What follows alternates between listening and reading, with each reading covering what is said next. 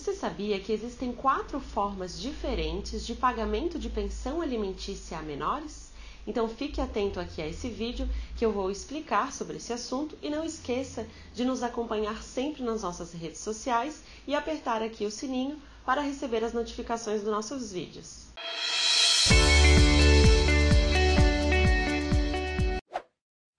Pensão alimentícia, primeiramente, tem que ser combinada entre as partes através de um processo judicial, mesmo que as partes estejam de comum acordo, para dar garantia a esse pagamento. E ela pode ser feita através do pagamento em depósito ou através de pagamento direto a esse responsável por meio de recibo